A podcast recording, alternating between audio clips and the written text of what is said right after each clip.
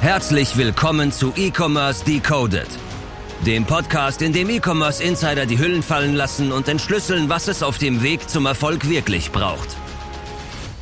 Von AppScale. Und damit hallo und herzlich willkommen zu einer neuen Folge E-Commerce Decoded. Heute mit Marco Pavicic von Elandia. Wie geht's dir? Hi. Ja, danke gut. Bin äh, schnell hier in Köln gewesen, waren auch nur 55 Minuten Fahrzeit. ja, vielen Dank für die Einladung. Äh, freut mich heute sehr hier zu sein. Und äh, nachdem bereits auch schon vier, fünf Kunden hier äh, bei euch im Podcast waren, ähm, konnte ich einfach auch nicht ablehnen. Ja, Finde ich, find ich auf jeden Fall einen spannenden Case, Moritz. Willst ja, spannendes Thema auf jeden Fall. Ich bin auch dabei. Vielen, vielen Dank auch von meiner Seite, dass du heute hier bist. Ist ja zum Glück wieder so eine alte klassische NRW-Legendenfolge. Das ist dann mhm. natürlich immer wieder schön, wenn man die zusammen aufnimmt. Ähm, wir kennen uns jetzt schon, wir wissen auch, woher wir uns kennen, die Zuhörer vielleicht noch nicht. Die Frage haben wir eigentlich lange nicht mehr gestellt, dass du dich einfach einmal selber kurz vorstellst und vielleicht sagst, wo wir, woher wir uns alle kennen. Vielleicht kannst du auch dann da einen kleinen Einzug geben, ähm, welche Kunden äh, du betreust, die auch hier schon Podcast waren, ähm, weil darüber kam dann ja auch ein bisschen das Intro. Ja, sehr gerne.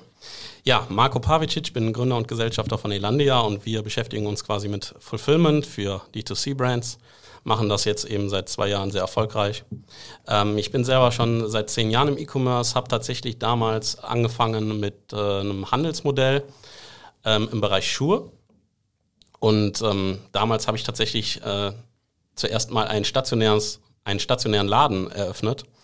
Und ähm, dann haben wir angefangen mit der Plattform eBay. Kann man sich mhm. heute gar nicht mehr vorstellen, aber war tatsächlich, äh, tatsächlich so. Und später sind wir dann, haben wir dann mit Amazon weitergemacht äh, und ähm, haben dann eben auch gesehen, dass der Marktplatz deutlich mehr Kaufkraft hat. Und da waren die Zeiten eben noch ein bisschen schöner, weniger Wettbewerb und da fing das ganze Amazon-Game gerade an. Das war dann so 2014 oder was, um den Dreh herum? Ja, genau, tatsächlich. Die Gewerbeanmeldung ja. ist von März 13, glaube ich. Ja, Müsste ich okay. nochmal reinschauen. Alter, alter Hase, zehnjähriges ja. gefeiert. ja. verrückt. Aber dann haben wir ja tatsächlich das erste Mal so ein bisschen per, per LinkedIn geschrieben, um über den Shop Two Steps zu sprechen. Oder ähm, war das schon für den ähm, dann? Nee, das war damals, ich bin, hatte damals äh, exklusiv das Online-Business für einen bestimmten Hersteller gemacht. Ja. Und ähm, da hatten wir einen erfolgreichen Shopify-Shop und ich bin dann damals zu Thomas Grabner gekommen. Ah, schau, ja, war auch schon ein Podcast. Ja, super. Ähm, genau, und der hat dann für uns das E-Mail-Marketing damals gemacht. Ich glaube, da ja. war er halt noch ganz in den Anfängen auch. Er hat mich auch noch persönlich betreut. Mhm. War auch sehr erfolgreich, die Zusammenarbeit. Und da ging es sich irgendwie um ein Typeform-Formular. Und da hatte er dich irgendwie ähm, empfohlen. Ja, okay. Na, da standen wir mal kurz in Kontakt. Wir sind damals nicht zum Abschluss gekommen, weil ich glaube, wir haben es dann letztendlich doch selber gemacht, weil ja. Typeform super einfach. Ähm, ja, genau. Daher ja. kennen wir uns. Aber lass uns gerne auch mal äh, Two Steps bisschen sozusagen oder die ganze Geschichte so ein bisschen mhm. integrieren. Ähm, also für alle Leute, die zuhören, du betreust beispielsweise die Jungs von der Hunderunde, ähm, die Jungs von Give a Joy. Ich weiß nicht, ob du noch ein paar mehr sagen willst, äh, sind natürlich in der LinkedIn-Bubble auch so ein bisschen ja. äh, bekannt. Also wer halt schon im Podcast bei euch war, ist, äh, unserer Kunden ist zum einen äh, Vitain, der Philipp, äh, die Viola von Relays, äh, Naturbummler, ähm, ja, Hunde, Hunderunde, Wants and Needs, ähm, ja, ja genau. hattest du ja schon genannt. Stark. Ähm, auf jeden Fall eine ziemlich gute Quote, würde ich sagen. Auf jeden Fall. Also ich beobachte euren Podcast ja auch schon etwas länger. Ja. Stark. Und äh, bei jeder Folge, ich denke, das kann doch nicht wahr sein, gehe ich hier gerade unsere Kundenliste durch.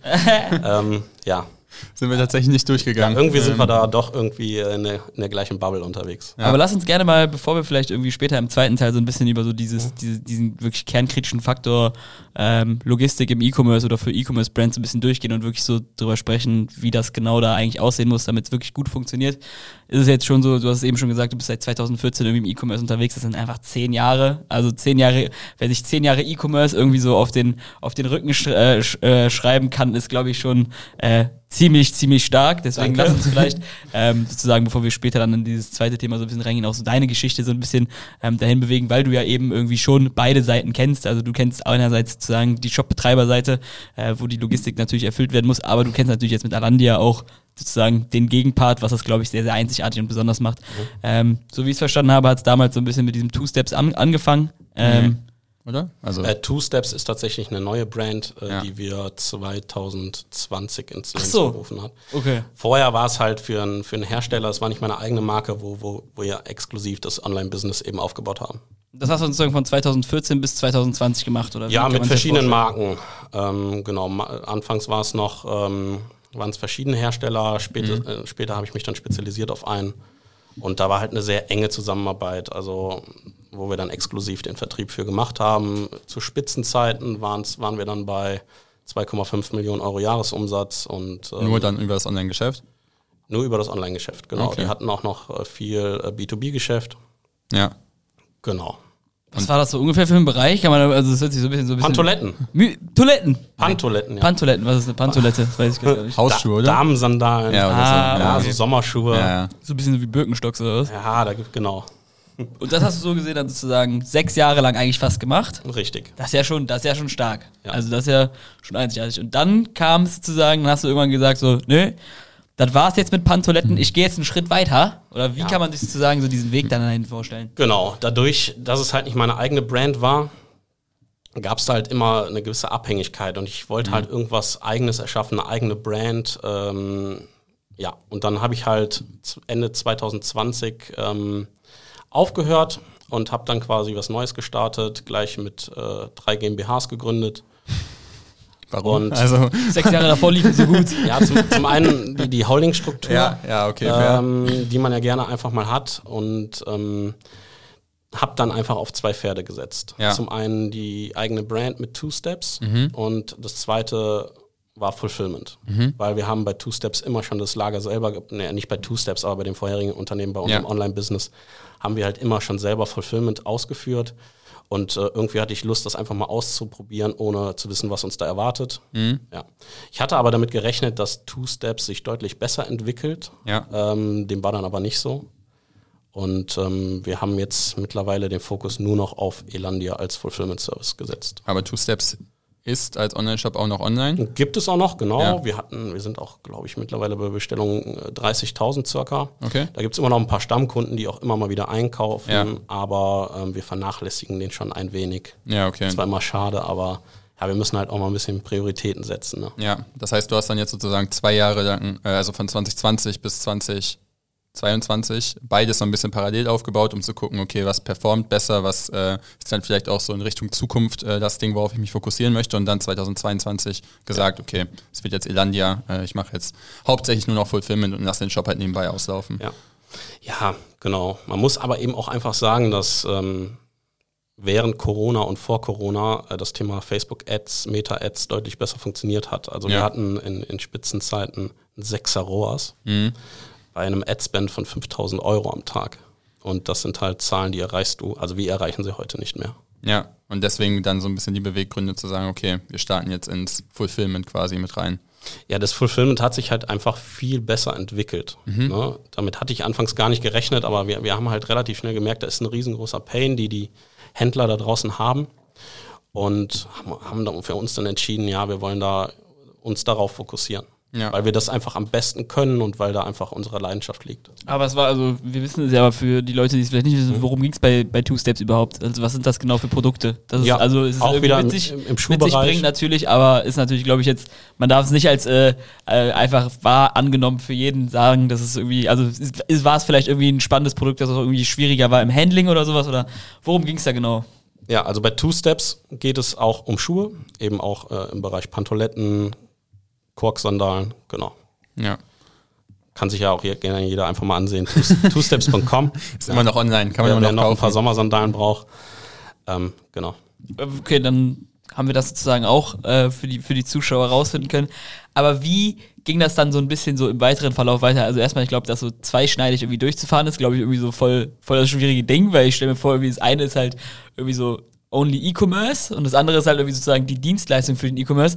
Wie hat sich das vielleicht am Anfang so ein bisschen genauer entwickelt? Also wann hast du so gemerkt von wegen so, ja, äh, ich fokussiere mich jetzt auf Alandia, weil das Geschäft Elandia, um das nochmal Elandia, das- Alandia, Elandia. Entschuldigung, das ist mein Ausspracheproblem. Nein, nein. Äh, kann ich Alles nicht so gut. Wie hat sich das dann so im weiteren Verlauf so ein bisschen angezeichnet, dass du sagst, so, ich will jetzt irgendwie nur noch das machen, weil, also da werden ja auch nicht irgendwie einfach Leute auf dich zukommen und sagen so, kannst du bitte das Fulfillment für dich machen? Also du musst dich ja dann irgendwie auch schon ziemlich stark committen. Wie hat dann sozusagen die Zeit ausgesehen, als du gesagt hast, ey, ich fokussiere mich jetzt nur auf den Dienstleister und lass die Brand so ein bisschen weiter ähm, beiseite. Wie ging es dann irgendwie da so ein bisschen weiter? Ja. Also es war, glaube ich, auch ein bisschen Glück dabei. Wir haben ja auch während der Corona-Zeit dann äh, Elandia ins Leben gerufen.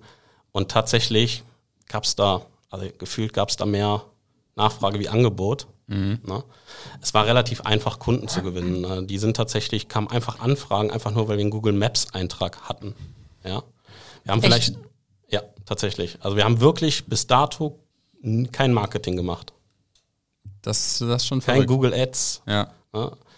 Genau, und wir haben vielleicht noch einen kleinen Standortvorteil. NRW ist halt immer attraktiv und wir, wir sind auch nicht so weit von den Containerhäfen in Wollte ich Rotterdam. gerade sagen, wie heißt das nochmal, die goldene, ba die, die goldene Banane oder sowas, haben wir doch in, in der Uni gelernt, die dann genau sozusagen äh, durch sozusagen NRW, Rotterdam und dann so Ah. runtergeht. Und das ist dann sozusagen, weil das ist so eigentlich die, der perfekte Punkt für, für Logistik. Schön. Ich weiß nicht, ob du die Vertiefung auch hattest. garantiert Also, nicht. Ja. Banane kann ich jetzt noch nicht, aber interessant, Ja, werde ich mir merken.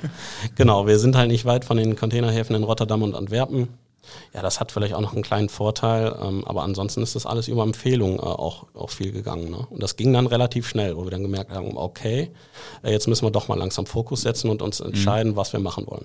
Was heißt denn viel in Zahlen? Also zum Beispiel in meinem, in meinem einfachen Kopf stelle ich mir vor, du sagst, ja okay, ich konzentriere mich jetzt eher auf die Dienstleistung und ich board mal irgendwie ein, zwei Klienten an, aber dann hast du ja auch auf einmal irgendwie bei dir vor der Haustür gefühlt irgendwie oder vor dem, am besten vom Büro von Two Steps hast du dann auf einmal irgendwie 80 Paletten stehen. Also sozusagen auch wie, wie hat sozusagen irgendwie so, wie hat sich die Firma verändert? Also da gibt's ja, da gibt's ja noch so viele Punkte, die, also das ist jetzt nicht so von wegen so, dass du vielleicht irgendwie, ähm, irgendwie einfach mehr, du hast irgendwie, ich weiß jetzt nicht, ich finde jetzt glaube ich keinen guten Vergleich, irgendwie, das sagen wir, J- Two-Steps wäre eskaliert und du hättest das mit irgendjemand anders gemacht, du hättest einfach mehr Werbung geschallert, äh, geschallert und es wäre darüber halt einfach extrem skaliert, dann hättest du halt, wenn du keinen Dienstleister hast, der hätte das alles für dich abgewickelt, gar nicht so viel davon mitbekommen, aber weil du ja sozusagen sozusagen die, die operative, die Exekutive eines skalierenden Online-Shops bist, ist natürlich auch irgendwie so die Anforderung an dich mit den ganzen Paletten und das richtig einzulagern, ja riesengroß. Das ist ja irgendwie dann noch was ganz anderes. Wie sah das so aus am Anfang? Ja. Ähm, wir haben ja schon immer die Logistik selber gemacht, das Fulfillment und wollten das halt auch bei Two Steps machen.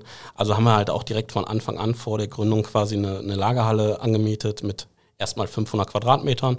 Wir wussten bereits vor der Anmietung, dass wir die Möglichkeit auf Erweiterungs eine Erweiterungsoption haben, weil äh, bekannt war, dass der Nachbar eben selber baut und so konnten wir dann später nochmal direkt 1000 Quadratmeter dazu mieten. Ist das viel im Logistikding? Also was? Nein. Ja, das klang nämlich relativ wenig äh, mit 500 Das ist, Quadratmetern. ne? also wir liegen Ich kann jetzt, nur Galileo Fußballfelder rechnen. Äh, also wir liegen jetzt äh, insgesamt bei, bei 3000 Quadratmetern Lagerfläche, Ja. äh, verteilt auf zwei Standorte. Ähm, ja, was heißt viel? Also wenn ich jeden Morgen in die Firma komme, bin ich, ich dennoch immer beeindruckt, wie viel Mhm. Ware da lagert, ja. Aber wir setzen halt auch so ein bisschen den Fokus auf, auf kleine Produkte, ähm, ja. warenpostfähige Produkte.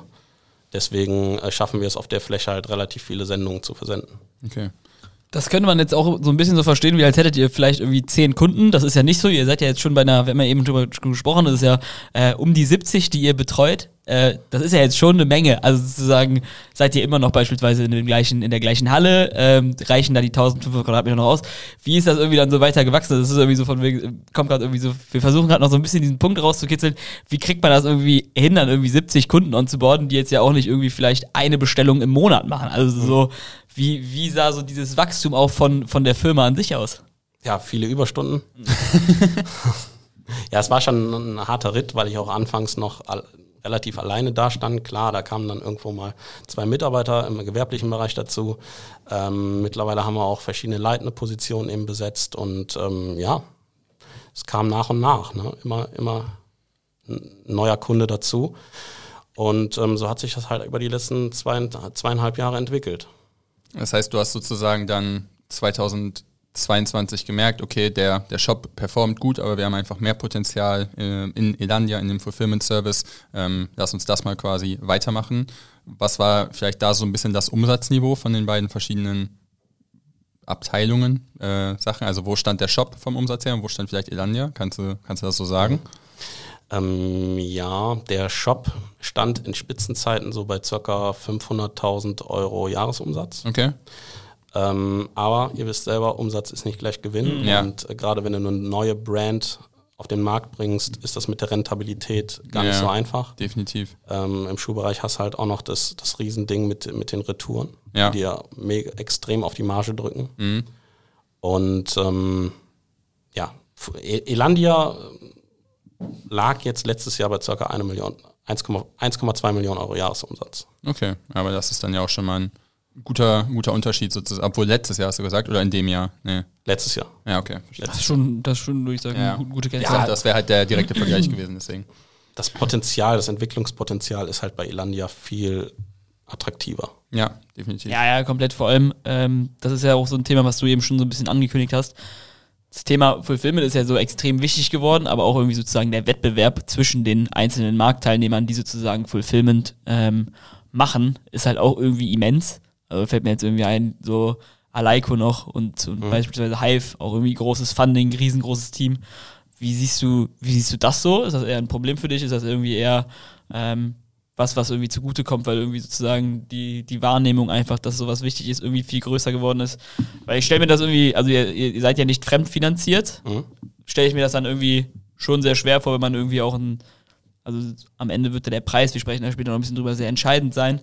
Aber ich stelle mir natürlich irgendwie schon die Frage sozusagen, es ist wahrscheinlich schwer mit irgendwem zu competen, der vor allem wahrscheinlich irgendwie bei der Acquisition mit irgendwelchen viel niedrigen Preisen vielleicht locken kann, weil es ist irgendwie erstmal noch VC-backed und sowas. Ähm, wie, wie siehst du das Thema? Ist es schwierig? Ist, es, ist der Wettbewerb gut, schlecht? Ja, also ich bin selber immer wieder beeindruckt, wie viel ähm, Investorengelder da geflossen sind in diesem Bereich. Und das zeigt mir einfach so, was uns die nächsten Jahre wahrscheinlich erwartet, ähm, wie groß das Thema ist und was da noch kommen wird. Ähm, ja, wir werden sicherlich äh, deutlich langsamer wachsen ohne ähm, Investorengelder. Aber bei uns war halt die Herausforderung, dass wir von Anfang an den Prozess extrem effizient aufbauen mussten. Ja, weil wir mussten von Tag eins profitabel sein, sonst überlebst du halt im Fulfillment-Bereich nicht. Und das ist halt eben die große Herausforderung dabei. Ja. Wie hat man das gemacht? Da also sozusagen äh, finde ich voll spannend irgendwie sozusagen so. Das finde ich irgendwie so ein bisschen so gefühlt so David gegen Goliath. Aber David ist halt irgendwie so maximal profitabel und irgendwie so der, der übersmarte Typ, der halt irgendwie sich ein geiles System baut.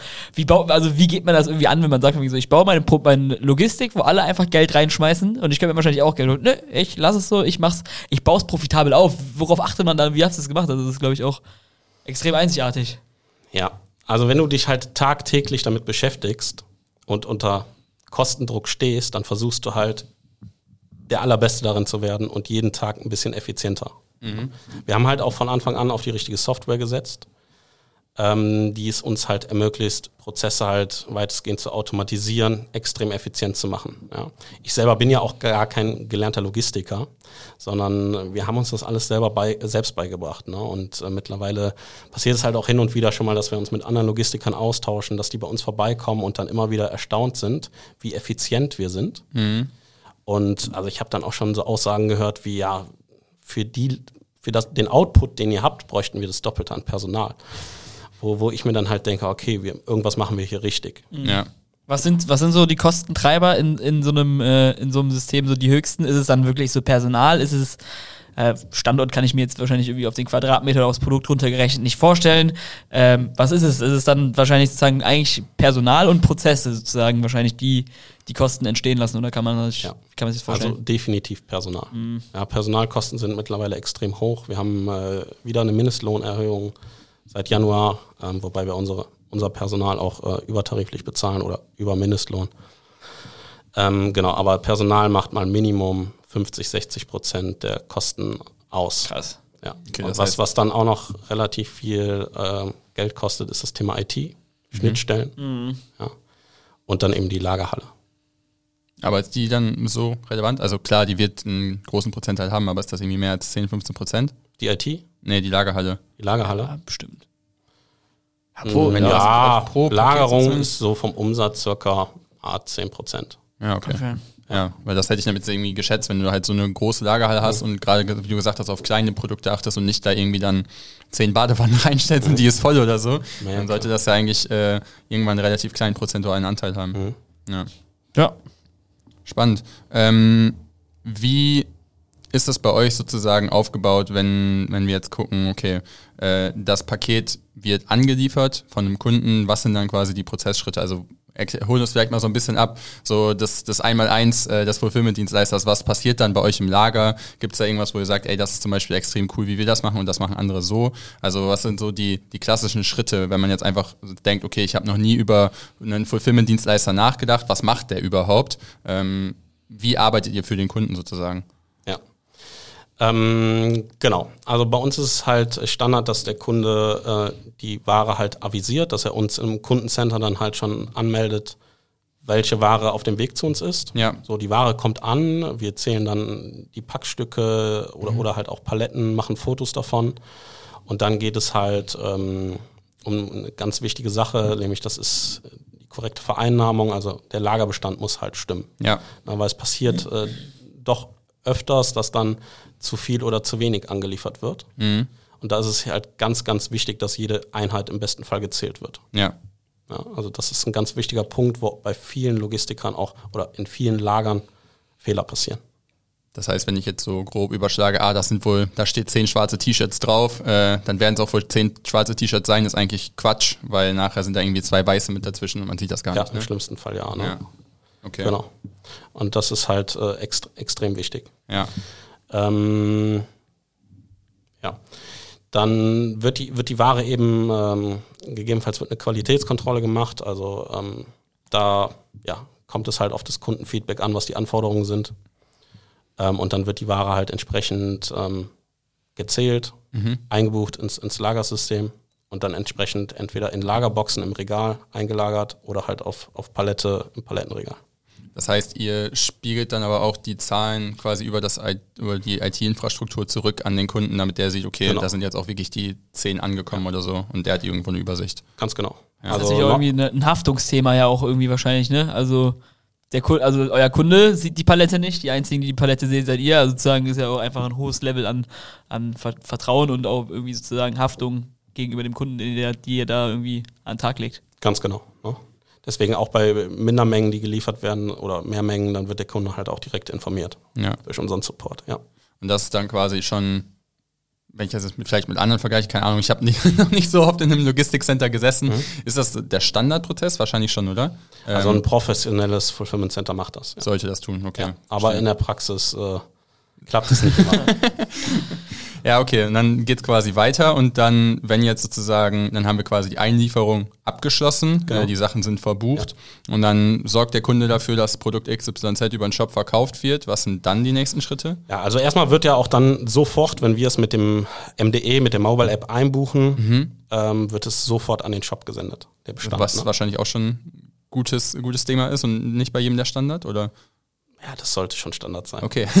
Also, ja, keine Ahnung, das klingt so, als es hat nicht jeder Logistiker Schnittstellen. Ja, ja, fair. ähm, aber sollte aber wahrscheinlich es, funktionieren. Es gibt einige, die können das wahrscheinlich, ja. Genau, die Bestände werden sofort in den Shop gesehen, äh, ge- gesendet. Ja. So. Ja. Und ähm, was war deine Frage nochmal?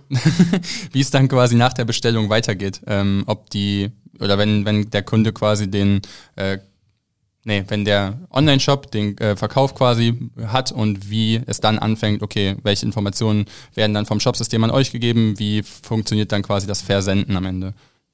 Ja. Ähm, genau. Also Auftrag wird automatisiert bei uns ins Lagersystem eingespielt und ähm, wir erstellen dann Picklisten. Okay. Ja, es gibt verschiedene Kommissionierverfahren. Zum einen, äh, das eine ist die rollende Kommissionierung. Ja, kennt man vielleicht. Ein Pickwagen hat irgendwie 40 Bins, 40 Boxen und ein Bin ist einmal ein Auftrag, eine Ja. Order. Ja. Das ist besonders sinnvoll für Multi-Item-Orders. Okay. Also ich habe irgendwie sechs, sieben Artikel in einer Bestellung. Also so gesehen, ich bestelle mir sechs verschiedene Handyhüllen. Richtig. Okay. Ähm, das ist aus unserer Sicht der effizienteste Prozess halt für diese Art der Bestellung. Ja. Aber es gibt sich verschiedene äh, Wege. F- Für uns hat sich das halt einfach bewährt. Ja. Ähm, dann gibt es das Thema identische Aufträge. Auch sehr spannend. Das heißt, äh, Kunde hat 100 gleiche Bestellungen mit jeweils ein, zwei oder drei Artikeln. Dann können wir halt in den Massendruck gehen und können eine Pickliste erzeugen, wo alle Labels dann auf einmal ausgedruckt werden. Ja?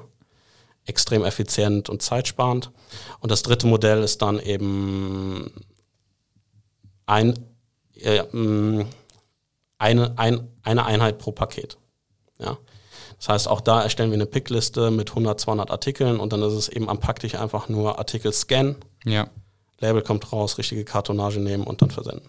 Okay, das heißt, es gibt quasi dann die drei sozusagen Möglichkeiten. Ja. Ähm, dann wird das Ding verpackt in die Verpackung, die ihr dann auch irgendwie da noch so liegen haben müsst von dem Kunden wahrscheinlich. Genau, wir haben halt verschiedene äh, Standardkartonagen, sechs, Ja. sieben, die wir nutzen, aber es ist eben auch möglich dann, äh, dass der Kunde uns selber Verpackungen zur Verfügung stellt. Ja, Das ist halt auch immer mehr gefragt und äh, gang und gäbe mittlerweile schon, ja. ja gerade die Jungs von Hunderunde und Vitain haben ja, Ja, die haben ja eigene extra Verpackung. Graskartonagen zum Beispiel. Ja. ne. Es gibt auch Kunden, die wollen, dass äh, das Ganze in Seidenpapier eingepackt wird und das sind dann solche Extras, die wir halt auch übernehmen. Ja, das ist, glaube ich, auch noch ein spannendes Thema. Wie, wie so customizable ist es eigentlich? Also so, ich stelle mir irgendwie vor, dass das bei der Auswahl vom Logistikdienstleister wahrscheinlich irgendwie extrem, also extrem entscheidend geworden ist. So, wie hart kann der jetzt irgendwie meine Anforderungen sozusagen oder wie besonders können wir es machen, obwohl es irgendwie sozusagen standardisierter Prozess ist? Wie, wie, wie, wie, also wie schwierig ist das? Wie oft kommen irgendwie Kunden auf euch zu, sagen so, wir wollen das so und so haben? Ich weiß nicht, kann sein, dass wir das gleich nochmal rausschneiden Mhm. müssen, aber ich stelle mir das beispielsweise vor, wenn die Kollegen von Giveajoy, die geile Produkte haben, dann irgendwie eine Box haben, wo, du hattest es eben kurz erzählt, wo dann irgendwie acht verschiedene Sachen rein müssen.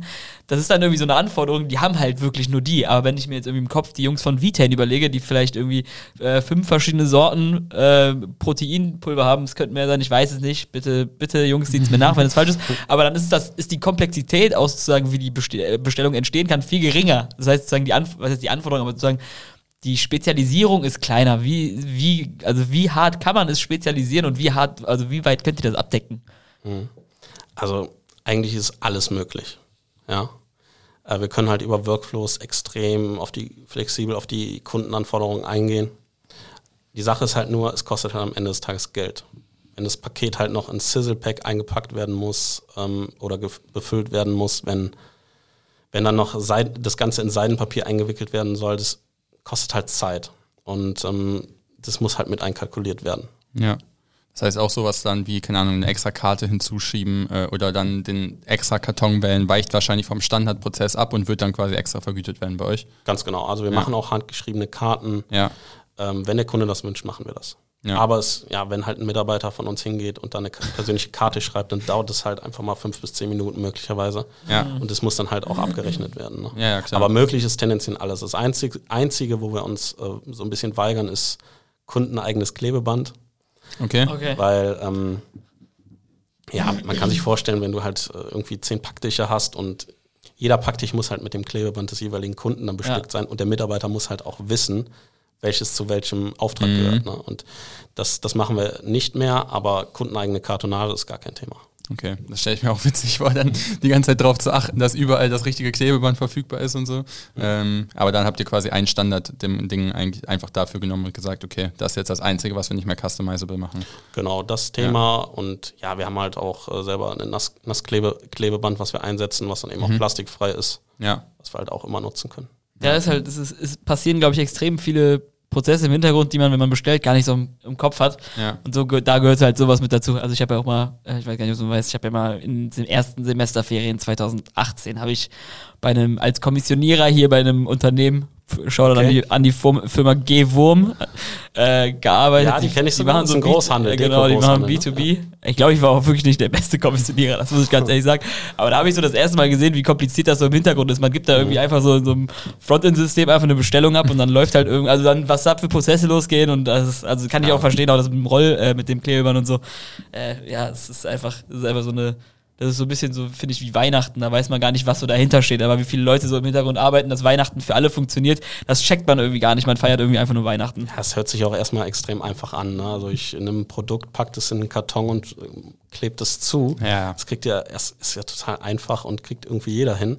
Aber die Herausforderung ist halt mit äh, wachsender Anzahl an SKUs, mit äh, ja, hier und da Besonderheiten und dann halt, was dazu kommt, das hohe Volumen zu in, in Q4. Und dann muss das Ganze eben auch noch kosteneffizient sein. Es darf ja nicht, nicht zu viel kosten. Ähm, Und es muss halt auch einfach ein gutes Produkt sein, ne? Also, weil der, am, am schlechtesten für die Brand ist es ja, wenn das Paket da irgendwie kaputt ankommt oder Ja. irgendwie in der Verpackung irgendwie ist das Pulver aufgegangen oder sonst was. Also sozusagen, das ist dann ja auch noch, also sozusagen die Prozesse sind das eine, aber das ist ja auch einfach alles gut gemacht sein muss, ist das andere. Genau, die Qualität muss stimmen und das Ganze muss am Ende des Tages auch noch kosteneffizient sein. Ja. Und das ist dabei die große Herausforderung. Ja, ich glaube, das ist äh, eine gute Überleitung, bevor wir vielleicht sozusagen zur ersten Frage kommen, die du immer stellst. Ähm, gib vielleicht noch einen kleinen Ausblick für, für, für die Company. Äh, ich habe hab noch vorher eine Frage. Liebend gerne. Äh, wir haben ja jetzt gerade quasi gesagt, okay, Kommissionierung ist durch, dann ist das Paket sozusagen fertig gepackt.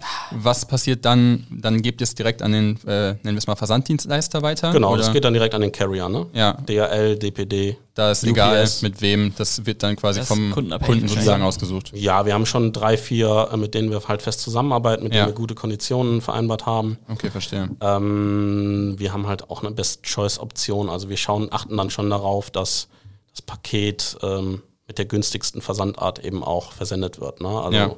wenn das Produkt klein ist, dass es dann als Warenpost versendet wird. Das mhm. macht das System auch automatisch. Oder wenn es nach Spanien geht, nehmen wir UPS, weil es 2 Euro günstiger ist wie DHL beispielsweise. Mhm. Ja. Ich, äh, war ein guter Punkt, dass du mich unterbrochen hast, aber dann unterbreche ich nochmal. Aber was ist, also dann ist das Produkt sozusagen außer Haus, aber das Produkt kann ja sogar wiederkommen. Wie ist denn, ist, wie ist denn das dann einfach? Also, Retouren werdet ihr, also die werden ja jetzt beispielsweise Philipp von Vita nicht nach Hause privat geschickt, das deckt eher so gesehen, das deckt eher so gesehen auch noch ab. Wie kompliziert ist das? Ist das, ist das nervig? Ist das irgendwie einfach ein Prozess? Weil irgendwie, keine Ahnung, viele Sachen wurden wahrscheinlich schon mal aufgemacht. 60, 70 Prozent würde ich sagen, kannst du wahrscheinlich gar nicht mehr benutzen. Mhm. Äh, wie ist das?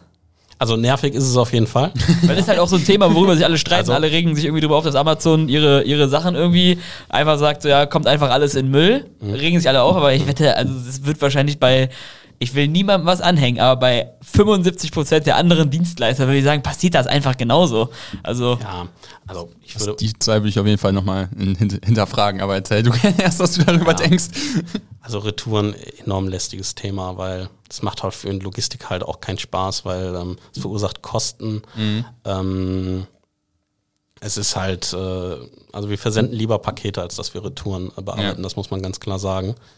Ähm, unsere Kunden, würde ich behaupten, haben auch relativ wenig Retouren. Ist das also, ein Kriterium bei der Auswahl quasi, ob ihr sagt, wir arbeiten mit auch, dem Kunden zusammen? Auch ja, nicht direkt, aber ja. wir würden jetzt zum Beispiel keinen auf Fashion spezialisierten Kunden annehmen, mhm. weil ja, darauf liegt einfach nicht unser Fokus. Unser Fokus geht mehr so in Richtung Food, Kosmetik ja. ähm, und eben keine retourenlastigen Produkte. Aber wie wird mit der Retoure an sich umgegangen? Also auch, ja. also okay, auch wenn sozusagen die Quote vielleicht bei 1% ist, dann kommt aber trotzdem mal eine Retoure rein. Das ja. ist dann einfach. Also tatsächlich wird, ich würde fast sagen, 90, 95 Prozent sind sicherlich A-Retouren. Also wir klassifizieren die A, B, C. Mhm. Und ähm, ich würde schon sagen, 95 Prozent gehen wieder in den Verkauf. Ja? Werden aufbereitet. Ähm, und gehen wieder in den Verkauf, ja. Das heißt, das Produkt wird dann rausgenommen, es wird einmal von einer Person geprüft, okay, passt da soweit alles, ist quasi noch im Originalzustand. Genau, ja, manchmal muss dann eine neue Kartonage verwendet werden, ja, ja, es genau. muss nochmal neu äh, ausgezeichnet werden mit einem Etikett oder ja. sowas in der Richtung. Aber äh, das meiste, also es wird kaum was entsorgt, dann muss es schon defekt sein. Okay. Also sozusagen ist meine Aussage, die ich vorhin getroffen habe, hinfällig. Ja, also in unserem Fall schon. okay. Okay. Bei unseren Brands, die arbeiten alle sehr nachhaltig. Okay. Alles wieder in, in, in Verkehr gebracht, ja. Okay. Ich würde sagen, ich habe Bock auf ein paar Zahlen. Ja, also wo, wo geht's mit Elania noch hin? Also was hast du dir vielleicht irgendwie bestimmte Ziele gesetzt, wo du sagst, ey, das muss schon noch passieren, damit das ein äh, cooler Case wird, keine Ahnung, dann auf 5 Millionen Jahresumsatz hochzugehen? Oder hast du irgendwie im Kopf, 2030 will ich das erreicht haben? Wie sind so die nächsten Schritte bei euch? Ja, ähm, also wir wollen definitiv weiter wachsen, mhm. aber eben auch gesund wachsen, weil okay. das passiert da draußen eben auch ganz oft ähm, dass dann eben Logistiker sich übernehmen und zu schnell wachsen und ja. die Betreuung einfach nicht mehr vernünftig sichergestellt wird. Ähm, das Ziel, ja, 5 Millionen Jahresumsatz äh, haben wir tatsächlich. Ähm, Für dieses Jahr? Nein. Okay. Nein, nein. Also wenn wir dieses Jahr mit, mit zwei abschließen, sind wir zufrieden. Ja. Ähm, wir würden gern bis, bis 2025 dann gerne diese 5 Millionen Euro erreichen. Okay. Aber das, das würde ich sagen, ist ein verdoppeln dann nächstes Jahr nochmal sozusagen. Mhm. Dann auf jeden Fall ein ambitioniertes Ziel. Ja, ich glaube, also wie gut ist bei so einem, also sozusagen, ich stelle mir das irgendwie als ein recht dankbares sozusagen Produkt an sich vor. Also sozusagen, jede Brand bei euch sagt ja auch, ich will wachsen. Das hat sozusagen, sozusagen auch die Ambitionen eurer bisherigen Kunden spiegeln sich dann irgendwie in einem Wachstum von euch wieder. Aber sozusagen, wenn ihr mehr Kunden onboardet, dann boostet das den Wachstum von euch ja auch nochmal irgendwie an. Also Ich bin, bin mir relativ sicher, dass du auch den Podcast von, äh, vom Klarna CEO, den OMR-Podcast da gehört hast. Äh, boah, da habe ich gekocht. Hab mit, hab ich aber auf jeden Fall meinte der halt auch, dass sie zwei krasse Ach Wachstumsthemen so. hatten. Einmal zum Beispiel, dass die neue Kunden ongeboardet haben und dass deren Kunden halt gewachsen sind. Und das sehe ich aber euch genauso. Also wenn bei euch ein Kunde das Doppelte an Paketen im nächsten Jahr verschickt, ist das für euch quasi der doppelte Umsatz mit einem Kunden. Und ihr könnt gleichzeitig dafür sorgen, dass die Strukturen weiter ausgebaut werden und ihr neue Kunden onboarden könnt. Ne? Ja, das wird auch safe so sein. Ja. Ne? Der Onlinehandel wächst weiter und ähm, zum einen unsere bestehenden Kunden werden sich teilweise verdoppeln. Klar, teilweise werden, werden vielleicht auch Kunden, das wünscht man natürlich keinem, aber vom Markt verschwinden. Klar. Ähm, und sicherlich wird auch hier der, der ein oder andere Kunde um die Ecke schauen. Ja, cool. Dann lass uns doch mal ähm, in das zweite Thema sofort noch mal ein bisschen mehr reinsteigen, wo wir so ein paar andere Fragen vom Thema Fulfillment äh, reingehen und unterbrechen mit der ersten Frage, die wir jedem Podcast-Gast stellen. Das ist die Frage, mit wem würdest du gerne mal einen Kaffee oder ein Bierchen trinken gehen, wenn du dir eine Person aussuchen kannst? Ja. Erstmal, ist es ein Bierchen oder ist es ein Kaffee? Ein Bierchen auf jeden Fall. muss, muss kein Kölsch sein, aber ein Bierchen. ähm, zum einen, wer mir da einfällt, wäre Tobias Lüttke, Ja. Shopify, CEO. Shopify CEO. Ja. Ja. Ähm, Finde die Geschichte ähm, total spannend. Er ist ja, kommt ja aus Koblenz und Ja. hat, glaube ich, seine Ausbildung, wenn ich mich recht erinnere, bei der Telekom gemacht. Würde ich jetzt, glaube ich, bestätigen, aber Ja. hundertprozentig sicher bin ich Ich mir meine schon, auf jeden Fall eine Ja. IT-Fachinformatiker-Ausbildung und ist dann irgendwann mal nach Kanada ausgewandert. Also die Geschichte finde ich enorm spannend, wie er es geschafft hat, da das ja, relevant, weltweit ähm, relevanteste Shopsystem zu werden. Mhm. Finde ich extrem spannend. Ja. Hast du irgendwas äh, Bestimmtes, was du ihn dann fragen würdest? Wo du sagst, ey, die Frage muss ich ihm auf jeden Fall stellen? Ja, also Thema Mindset auf jeden Fall. Ähm, und wie es dann eben dazu kam, dass es, dass dieses Wachstum auf einmal so schnell wurde. Ja. Zum anderen, also wenn ich noch eine zweite Person nennen dürfte, Klar. wäre Darfst das auch drei nennen, wenn du noch wen im Kopf hast. ja, okay. wäre das sicherlich auch Jeff Bezos. Ah. Ja, gar nicht mal, weil ich ihn so extrem sympathisch finde, sondern Ja. einfach nur, weil ich ja dieses Universum Amazon finde ich so faszinierend und ich frage mich einfach, äh, wie man sowas schafft. Ja. Das ist. Also gerade dann auch auf den Fokus Logistik? Ja, oder? natürlich auch. Ja, Das okay. ist für mich dann das Spannendste Ja. an der Sache. Ich finde, viele haben immer gesagt, von wegen so, die, die Antworten sind ein bisschen zu einfach. So Elon Musk und Jeff Bezos, aber ich finde es gar nicht so. Ich finde eigentlich sozusagen, wenn du die, einmal die Chance hast, weißt du, wie ich meine, so. Dann Ich hab es das nicht gesagt, du musst mich nicht so angucken. Ja, aber es wurde immer mal wieder gesagt, es wurde immer mal wieder auf jeden Fall irgendwie so ein bisschen in den Raum geworfen so. Und ich, ich habe auch am Anfang war das auch mein Call mit äh, Elon Musk, weil ich irgendwie einfach irgendwie so, also wenn du die Möglichkeit hast, irgendwie so mit, mit den beiden größten weltweit Unternehmern zu sprechen, dann würde ich mich auf jeden Fall für die entscheiden, weil das sind halt einfach die weltweit bekanntesten, weißt du, wie ich meine? Ja, Gefällt mir. Ja, Ich, also gerade Jeff Bezos aus der äh, E-Commerce und Logistiksicht, ne, wie die es dann geschafft haben, dann äh, Same-Day-Delivery oder sowas einzuführen oder halt dann, äh, was ist das, äh, next, nächsten Tag oder so, ich weiß gar nicht, wie das auf Englisch heißt. Prime-Sachen und Ja, sowas, ja, wie das sich genau. da auch. mm. Also ich glaube, das ist ja aus deiner Sicht oder mit deiner Brille dann nochmal viel, viel spannender, als einfach nur zu sagen, okay, äh, Shopify-Mentalität ist cool, äh, das Wachstum ist natürlich auch irgendwie spannend, aber gerade mit dem Logistikfokus stelle ich mir das sehr, sehr interessant vor. Absolut. Und das sind ja Dimensionen. Also Ja. Ja, okay. Dann lass uns mal reingehen. Ähm, du hast eben schon so ein bisschen gesagt, was ihr an, äh, an Umsatzzielen habt. Wie viele Pakete müssen dafür verschickt werden? Also damit man vielleicht auch einfach mal ein Gefühl dafür bekommt. Äh, ihr habt jetzt gerade um die 70 Kunden. Kannst du so eine Zahl abreißen, wie viele Pakete ihr jetzt gerade verschickt? Also was, ne, was sind so die Zahlen, die da ta- tagtäglich dann bei euch oder im Jahr oder sowas über die Bühne gehen? ja, also wie, letztes Jahr waren es circa 150.000 äh, Pakete. Okay. Ja? Und für 5 Millionen müssten wir uns wahrscheinlich ja schon fast äh, verfünffachen. Okay, ja, verstehe. Na, also mal mindestens 500.000, 600.000 Pakete im Jahr. Sind das dann 10 Cent, die ihr pro Paket sozusagen verdient? Ist das Nee, richtig? viel mehr. Viel mehr. 10 Euro. Ja, okay, Ja, du musst- du musst halt auch was war das? Also meine Mathekünste lassen mir auf jeden Fall Ja, nach. also 10 Euro sind es pro, Cent, Alter. also 10 Euro sind es pro Paket natürlich nicht, Ja. ähm, sondern wir haben ja auch Dienstleistungen wie Pre-FBA Business. Ja, Ja. Ähm, das ist jetzt bei diesen Sendungsvolumen halt äh, nicht, nicht mit äh, drin. Ähm, ja, und natürlich auch Portokosten. Wir zahlen den Carrier und berechnen das halt eins zu eins Ah, an den okay. Kunden weiter. darüber kommt das dann sozusagen, weil sonst hätte ich gedacht, wenn dann da auch noch der Kunde irgendwie 10 äh, Euro und sowas dann oder 4,50 Euro oder was auch immer einen Versand bezahlen muss, wäre natürlich dann äh, sehr doof. Ja, das wäre viel zu viel. Ja, ja, genau. Okay. Aber ähm, Was heißt das denn jetzt so, so effektiv? Also sagen wir, wir können das gerne hypothetisch durchspielen, ähm, oder vielleicht bevor wir dieses Kaufrechen durch, Mhm. durchgehen. Man muss ja einfach sagen, sagen, die Logistik ist irgendwie einfach einer der entscheidendsten Faktoren Mhm. im E-Commerce, dass die halt funktioniert. Also das heißt sozusagen, eure Bedeutung für die Brand im ganzheitlichen System ist halt immens. Also es ist ein Unterschied, Mhm. ob, die, ob die Ware jetzt wirklich nach zwei Tagen oder am nächsten Tag ankommt oder ob die halt sieben Tage später kommt ohne ein Sorry oder sonst irgendwas, weil irgendwie einfach nur Kacke gebaut wurde. Wie hoch schätzt du die Relevanz von euch einfach erstmal allgemein so in dem, in dem ganzen System E-Commerce an? extrem hoch. Ne? Weil der Profit des äh, Kunden hängt halt ja, mit davon ab. Und ähm, deswegen müssen wir halt extrem kosteneffizient arbeiten. Ja. Das ist okay, nehme ich. Aber sozusagen, was heißt das dann ungefähr in Zahlen, wenn wir sozusagen weiterspinnen? Also, wenn ich jetzt beispielsweise eine Brand Also, habe. du möchtest wissen, was eine Order ungefähr an ja, was kostet, genau, was kostet das so ungefähr? Also, Ja, das ist natürlich extrem abhängig vom Produkt. Wenn ich jetzt ein Fahrrad versende, dann sind die Pack- und Portokosten deutlich höher, als wenn ich irgendwie einen Lippenstift versende. Ja. Aber ich würde mal so sagen, im Schnitt sechs, sechs, sieben Euro, inklusive, ähm, inklusive Porto, Carrier. sozusagen. inklusive Carrier. Und dann halt im, wahrscheinlich mit zwei, drei Produkten. Ja, okay, aber dann musst du ja auch schon mal, also das ist auf jeden Fall ein relevanter Anteil, der Also wahrscheinlich. es gibt wahrscheinlich auch ähm, Bestellungen, die kosten nur drei, vier Euro, weil wir sie per Brief sogar versenden können. Ja. Ja, also im Endeffekt läuft es dann quasi darauf hinaus, den Prozessschritt so effizient zu möglich, äh, wie möglich zu machen. Nicht, dass am Ende von der PL Logistik 60 Prozent oder sowas ausmacht, sondern es ist ein großer Anteil, der wahrscheinlich aber irgendwo bei 25, vielleicht 20 Prozent oder so sein Absolut, wird, richtig? ja.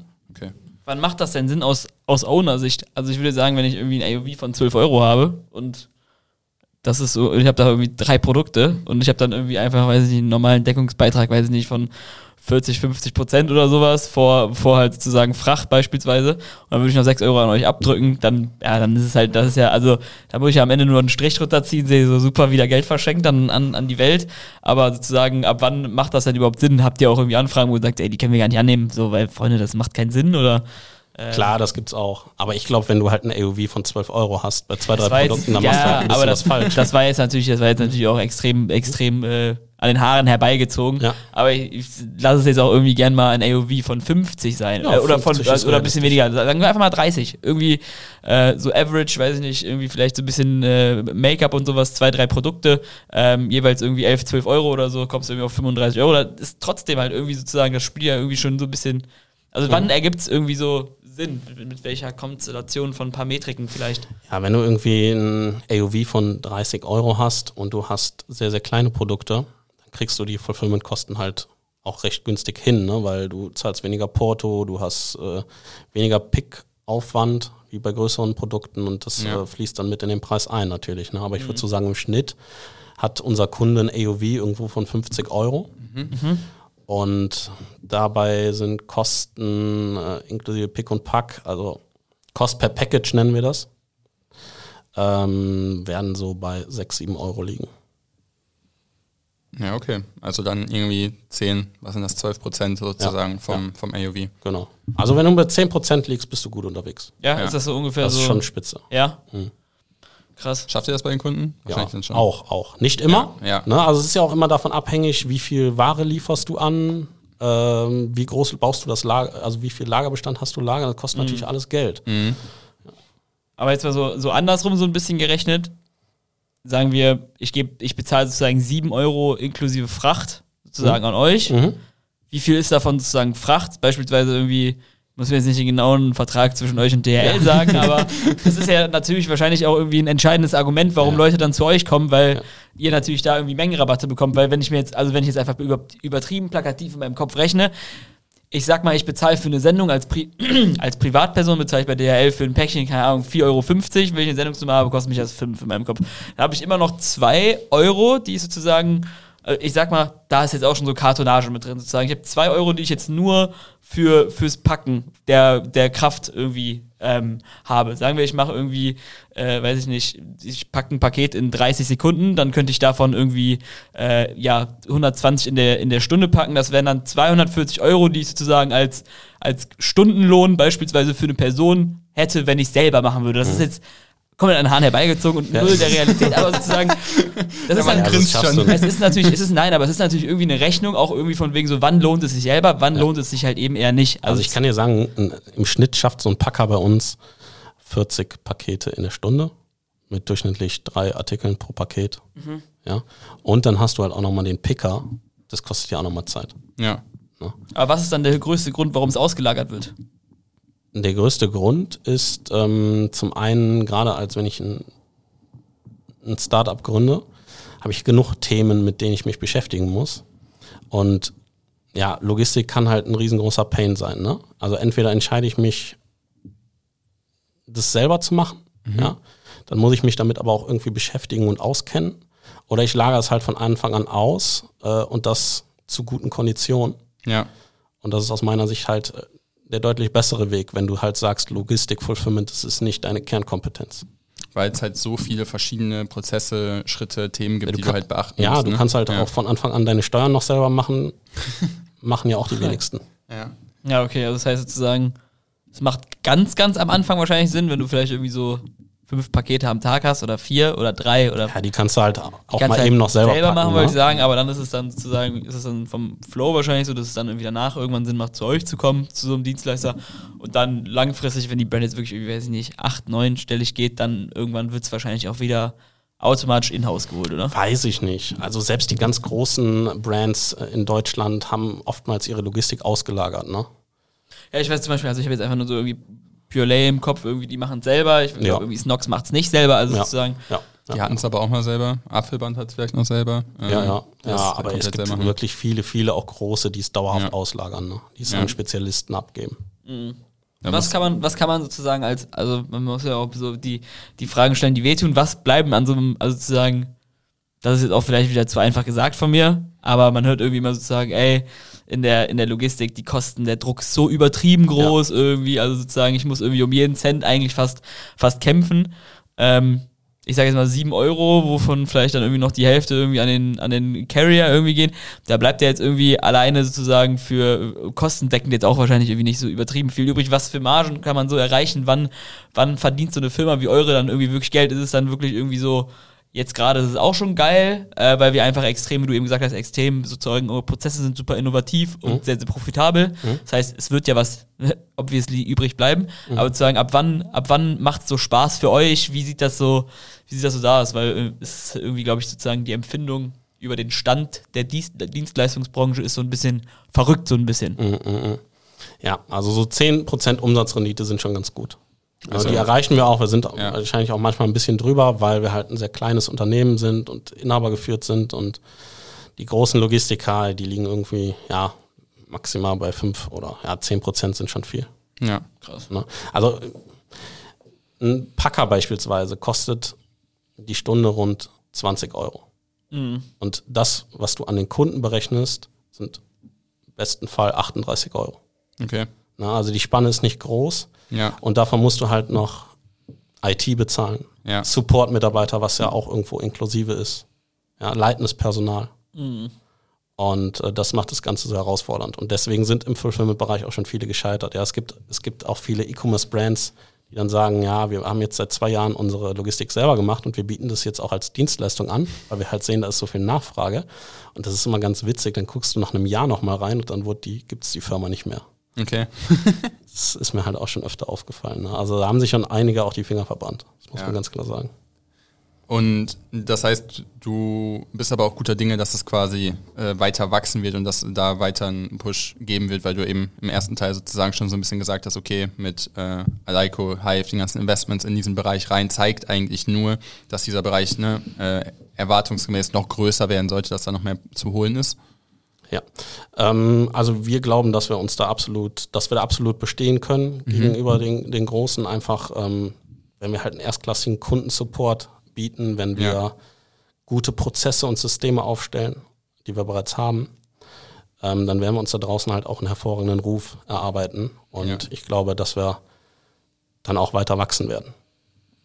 Wie hoch, wie, wie, also es kann auch sein, dass es ein Gehirnspenst ist, aber Also auch der Wettbewerb, okay, der Wettbewerb zwischen euch und euren Dienst, also euren Marktbegleitern, so, da, so sagen wir das ja jetzt immer, immer so schön, seitdem das, glaube ich, Marius von Edbecker so gesagt hat, er ist ein riesengroßer Fan von Marktbegleiter. Ja. Da ist sozusagen eine riesengroße Konkurrenz, aber ihr habt natürlich auch irgendwie sozusagen, ihr, also sagen wir, ihr macht dann dieses Jahr, weiß ich, 225.000 Pakete. Das ist dann natürlich ja irgendwie, jetzt irgendwie für ein DHL auch irgendwie super interessant, dass alle 225.000 Pakete eigentlich mit denen verschickt werden und jetzt irgendwie nicht nur äh, 75.000 und dann gehen noch irgendwie 80.000 UPS. Ist das manchmal so, dass irgendwie, dass ihr auch irgendwie dann sozusagen so akquiriert werdet, so, ey, äh, Marco, was können wir, was können wir noch machen? Wie viel muss ich dir noch entgegenkommen, dass du irgendwie sozusagen nur noch auf äh, Single Source uns anbietest? Ähm, ist also, also sozusagen, es sind halt irgendwie noch so viele Variablen drin, wo ganz andere Unternehmen eng mit euch zusammenarbeiten, aber sozusagen durch die Varianz, dass ihr beispielsweise den Kunden die Möglichkeit gibt, das selber auszusuchen, das gar nicht so klar taktet, aber das wäre jetzt ja beispielsweise, wenn ich überlege,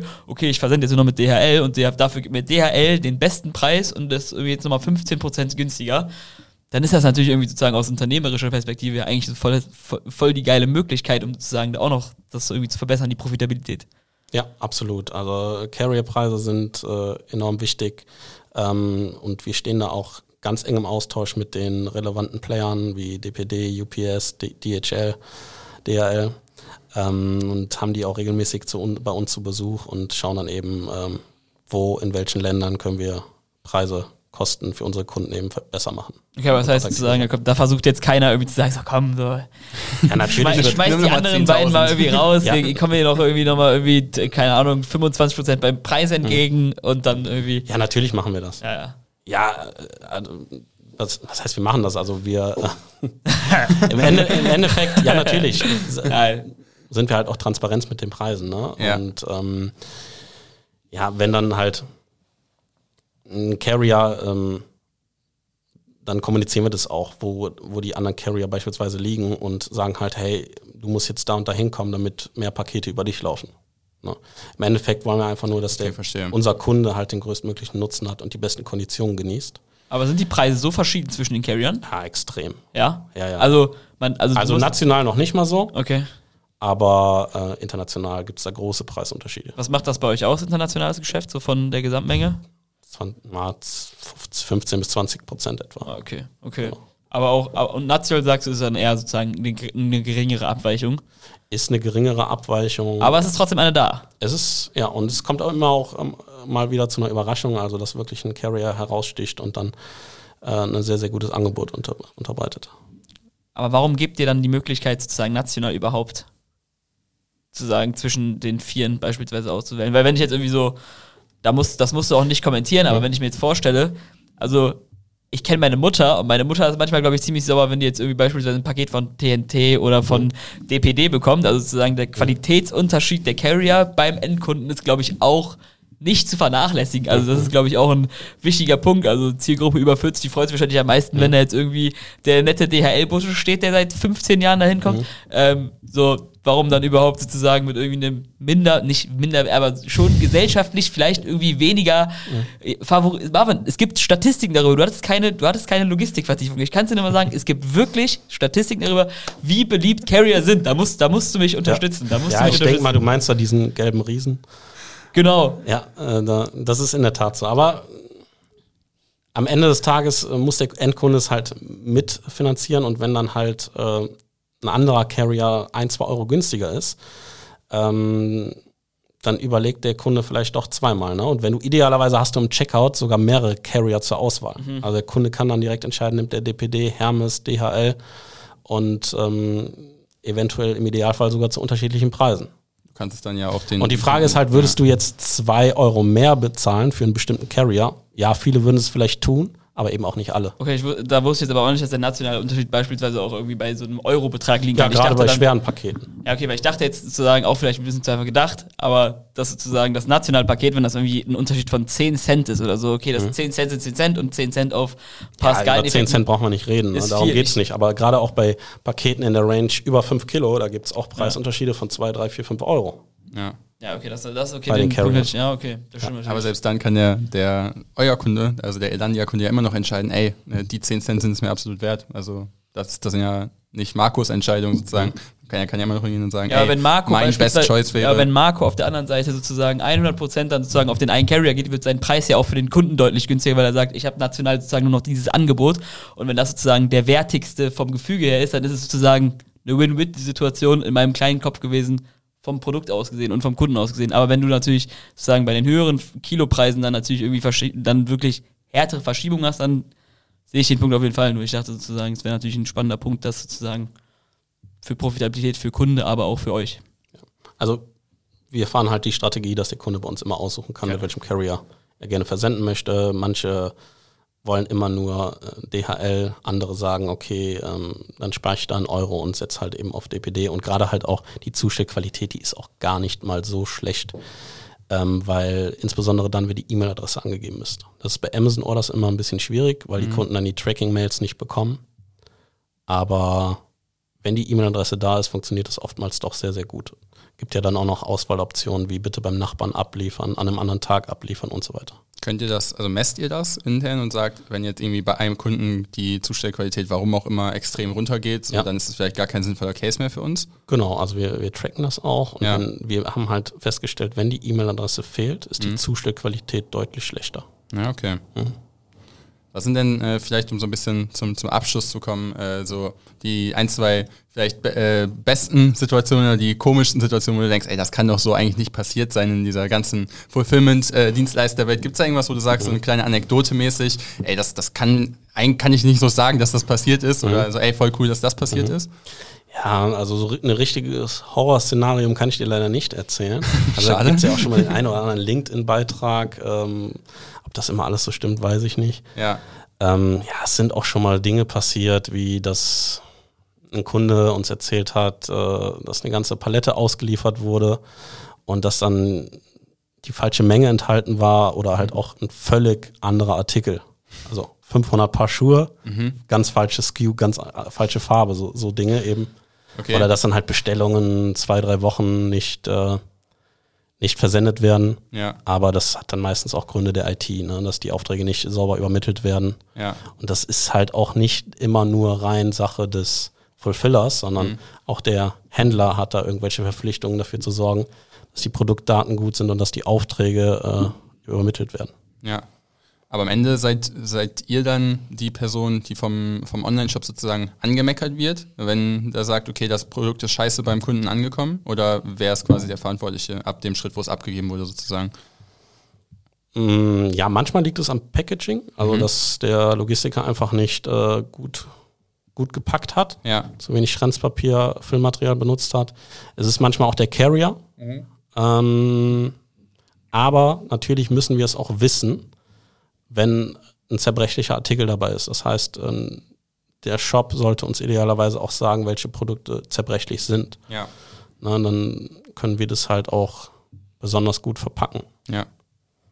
Ja, geil. Hast du noch irgendwelche offenen Fragen? Ich bin wunschlos glücklich, nachdem ich eben eine riesengroße Profitabilitätsrechnung mit den Carriern durchballern durfte. nee, Ähm, also ich äh, finde es ein sehr, sehr spannendes Thema. Ist, äh, glaube ich, wir haben es versucht, so ein bisschen so zu beleuchten. Man merkt, es ist aber noch ein bisschen, ein bisschen, ein bisschen rein. Also sozusagen, es bleibt irgendwie, glaube ich, für, wenn man es nicht lebt und jeden Tag mit connected ist, bleibt es ein Thema, was nicht ganz einfach ist zu verstehen, wie viele, wie hoch die Komplexität hier ist. Ja, absolut. Ähm, ich glaube, wir haben es gut geschafft, die, die wichtigsten Punkte ein bisschen zusammenzuführen, aber ich wette, da, da könnte man jetzt auch irgendwie noch mal zwei Stunden so Rabbit Hole Deep Talken drüber von wegen so, wäre das nicht noch eine Möglichkeit, wäre das nicht noch eine Möglichkeit? Also wenn du es hautnah erleben willst, kannst du halt auch gerne nochmal für ein Probearbeiten Äh, ich, ich kann ja einfach mit dem nächsten Podcast-Gast, der fährt ja nachher eh mal zu dir. Komm ich aber mit. Alles klar. klar. mit. Äh, wir haben noch eine, eine zweite Frage, die wir im Podcast-Gast stellen. Das ist die Frage, was war der beste Ratschlag, den du jemals bekommen hast? Ja. Profit first. Also ich hatte ja selber mal einen E-Commerce-Shop Ja. und habe ihn ja immer noch. Und ähm, ich war lange Zeit im Blindflug unterwegs und konnte nicht sagen, mit welcher SKU, mit welchem Artikel ich wie viel Geld verdiene. Ja. Und irgendwann nach drei Jahren und zig Millionen Euro Jahresumsatz bin ich noch auf Sellerboard gekommen. Und ähm, ja, dann hatte ich halt die gläserne Brille und konnte halt auch einfach mal sehen, dass bestimmte SKUs hatten 50% Retourenquote im Schuhbereich. Ja. Und das hat die Marge halt, also d- damit, mit jedem Sale haben wir. Minus gemacht. Ne? Ja. Das habe ich halt zu spät erkannt. Also da mein Tipp an jeden E-Commerce-Händler da draußen, bitte ähm, achtet auf eure Marge auf Produktebene Ja. von Anfang an. Können wir, können wir glaube ich, ganz ja. unkommentiert so stehen lassen. Macht auf jeden Fall Sinn. Ja, das ist auf jeden Fall ein Ratschlag, der sich hier auf jeden Fall immer mal wieder durchzieht. Also so Na, auch die Logistikkosten dabei betrachten, mhm. ist auch ja. ganz wichtig, ne? Weil, ähm, weil das Produkt groß oder schwer ist, verursacht es vielleicht deutlich mehr mhm. äh, Versandkosten. Also da nicht irgendwie einen Durchschnittswert nehmen, also wirklich schauen, wie viel Versandkosten und Fulfillmentkosten verursacht das Produkt. Ja. Sehr cool. Ich finde, das kann man so stehen lassen. Ja. Danke, dass du die Zeit genommen hast, äh, heute hier vorbeizuschauen. Sehr, sehr und, gerne. Äh, wir schicken dann demnächst mal wieder einen Kunden nach Wassenberg. Alles klar. Danke dir, Marco. Bis gerne. dann. Ciao. Ciao.